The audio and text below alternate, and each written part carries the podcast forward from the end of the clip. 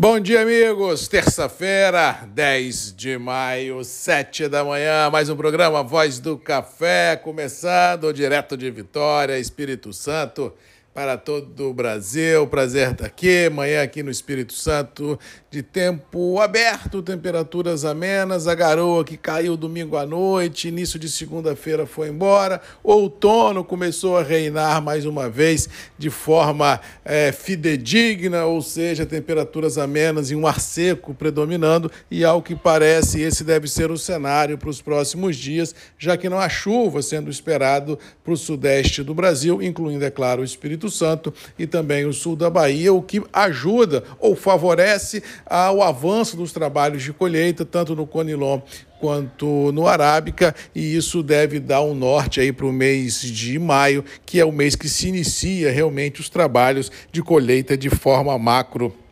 Uh, no Brasil, e isso tem centrado as atenções do interior muito mais nas questões produtivas do que nas questões mercadológicas. Porém, as questões mercadológicas ontem realmente tiraram muitos aí da sua zona de conforto, já que a tempestade perfeita assolou os mercados de renda variável, incluindo, é claro, o café. E detalhe, falei isso ontem às 7 horas da manhã, o que em tese eu achava que iria acontecer e foi exatamente o que se deu. Ou seja, uma maré vermelha tomou conta dos mercados acionários, mercados de commodities metálicas, met commodities agrícolas, o, o câmbio câmbio trabalhou em viés de alta, em aversão ao risco. Todo mundo que tem capital volátil pelo mundo buscando a segurança dos treasuries americanos, ou seja, um ar assim muito pesado tomou conta de tudo e todos. E no caso do café, feliz ou infelizmente, não conseguiu passar imune a todo esse tsunami que varreu os mercados nos dias de ontem. Detalhe, eu acho que continua ainda hoje, não com tanta força como foi presenciado ontem.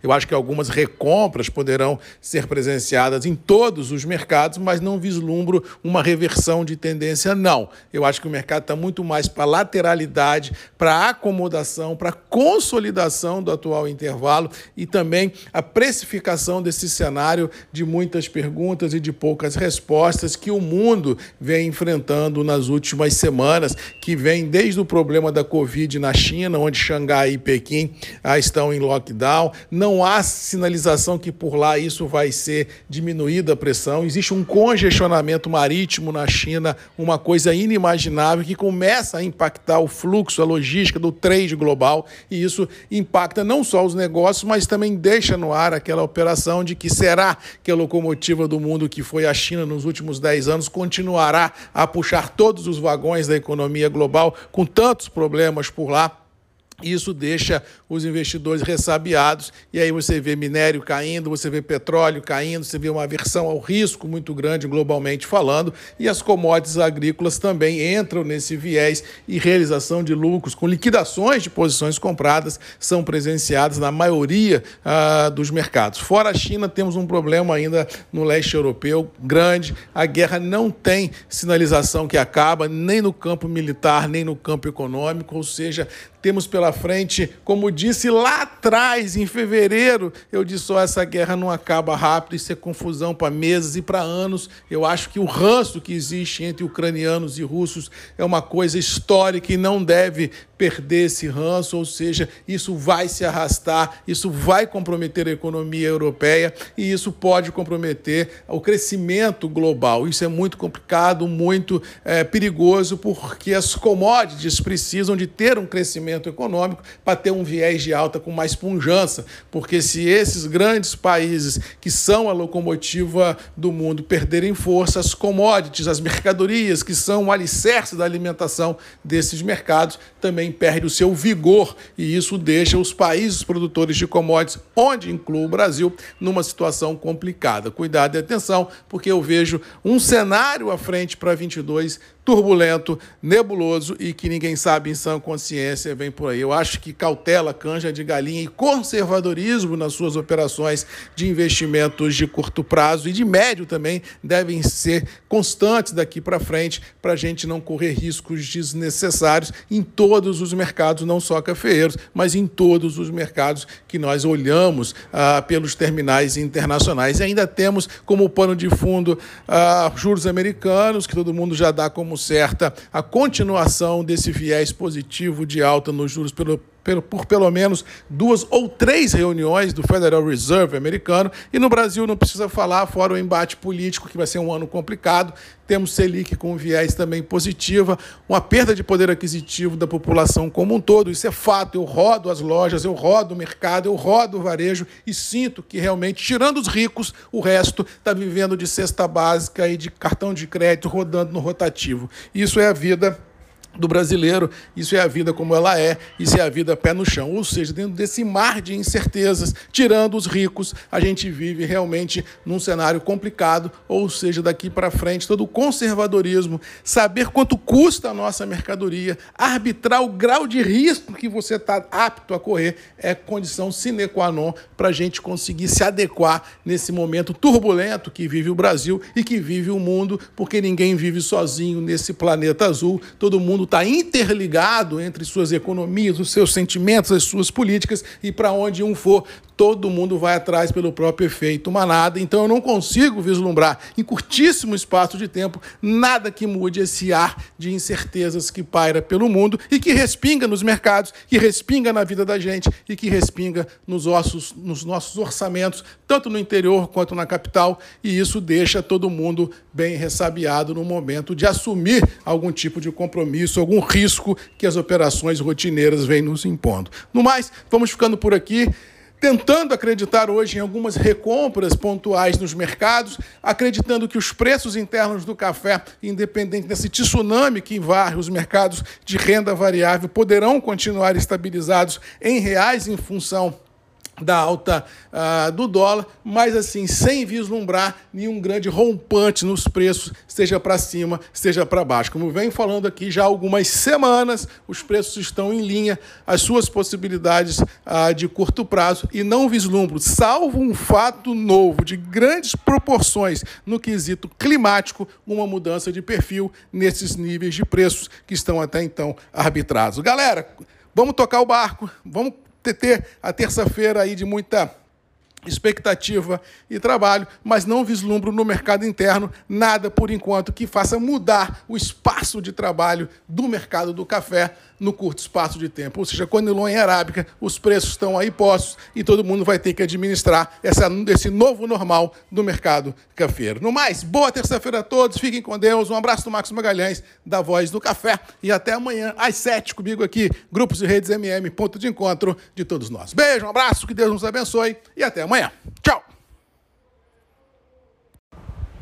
Bom dia, amigos. Quarta-feira, 11 de maio, 7 da manhã, mais um programa Voz do Café, começando direto de Vitória. Espírito Santo para todo o Brasil. Prazer estar aqui. Manhã no estado de tempo aberto, temperaturas amenas, sem previsão de chuva em todo o cinturão produtivo do sudeste do Brasil. A chuva está nos extremos, ou está no Rio Grande do Sul, Santa Catarina e Paraná, ou está do recôncavo baiano para cima. Ou seja, o coração do café e o coração do agro do Brasil, que é o centro-oeste, sudeste ah, e, e sudoeste baiano, continuam aí seco em clima de pleno outono, ou seja, nada de chuva, temperaturas amenas, todo mundo de olho nas próximas frentes frias que prometem derrubar pelo menos as temperaturas daqui mais algum tempo, mas a princípio sem grande chance de sinistro climático. É uma, é uma derrubada, entre aspas, da temperatura normal para o momento vivido de outono e chegada decadencial ah, do inverno, ou seja, nenhum susto climático está sendo esperado no curto espaço de tempo. Com relação aos mercados, o mais do mesmo prevalece, a ansiedade toma conta de tudo e todos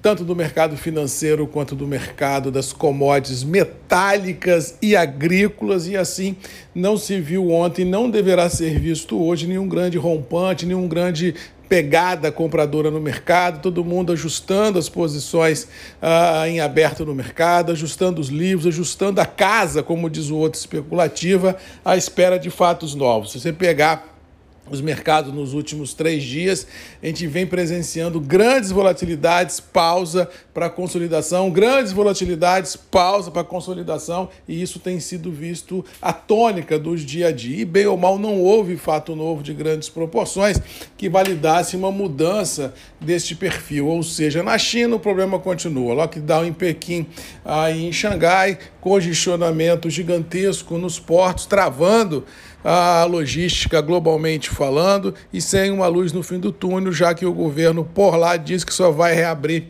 a economia e a casa das pessoas quando chegar a Covid zero. Enquanto isso não acontecer, todo mundo dentro de casa entre aspas, preso, ah, sendo testados e sem chance de ir nem no supermercado. E lá na China não tem essa história de brincar, não. Se não obedecer ao governo, é como diz o outro, a situação complica. Lá na Europa, o quadro é o mesmo, a guerra continua militarmente e economicamente, não há uma luz no fim do túnel, os bombardeios continuam, como disse o Biden, eu também estou acreditando nisso também o Putin não sabe acabar com a guerra, ele não tem um plano B, ou seja, e a Ucrânia não vai, como diz o outro, entrar numa de bandeira branca, já que eu já venho falando aqui há alguns tempos de que é um ranço muito grande entre russos e ucranianos e sinceridade a prevalecer as verdades das quais eu acredito, nós vamos ter conflito para mais de metro, como diz o outro. Eu acho que em 22 a gente não vê a possibilidade disso acalmar, não, nem, nem militarmente,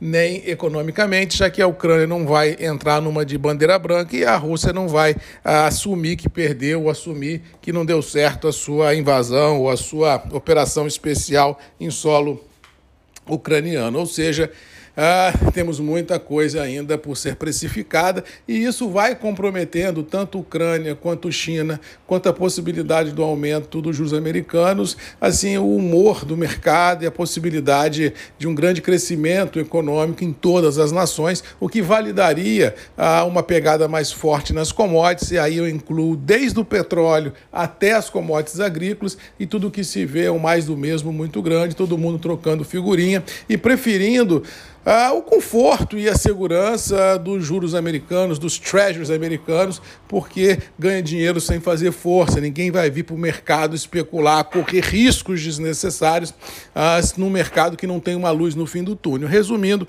acho que no mercado acionário de renda variável, de commodities agrícolas e metálicas, entre aspas, se você não ficar bravo comigo, esse resto de 22 não vai trazer nenhuma grande novidade. Eu acho que o mercado está mais ou menos precificado e acho que só mesmo, no caso específico das commodities, uma grande, um grande sinistro climático que seria responsável por uma mudança drástica nesse cenário. E lá fora, só se houvesse assim um dom de Deus, a guerra acabar como num passe de mágica, assim as, as sanções econômicas fossem suprimidas num passe de mágica. Fora isso, eu acho que o mundo começa a, carregar um ranço muito grande uh, de desafios nas costas e com poucas chances de soluções, pelo menos no curto e médio prazo, já que há um, um, uma situação de inflação, ou seja, de aumento de custos e perca de poder aquisitivo das pessoas uh, mundo afora, o que impede uh, que as economias voltem a galopar dentro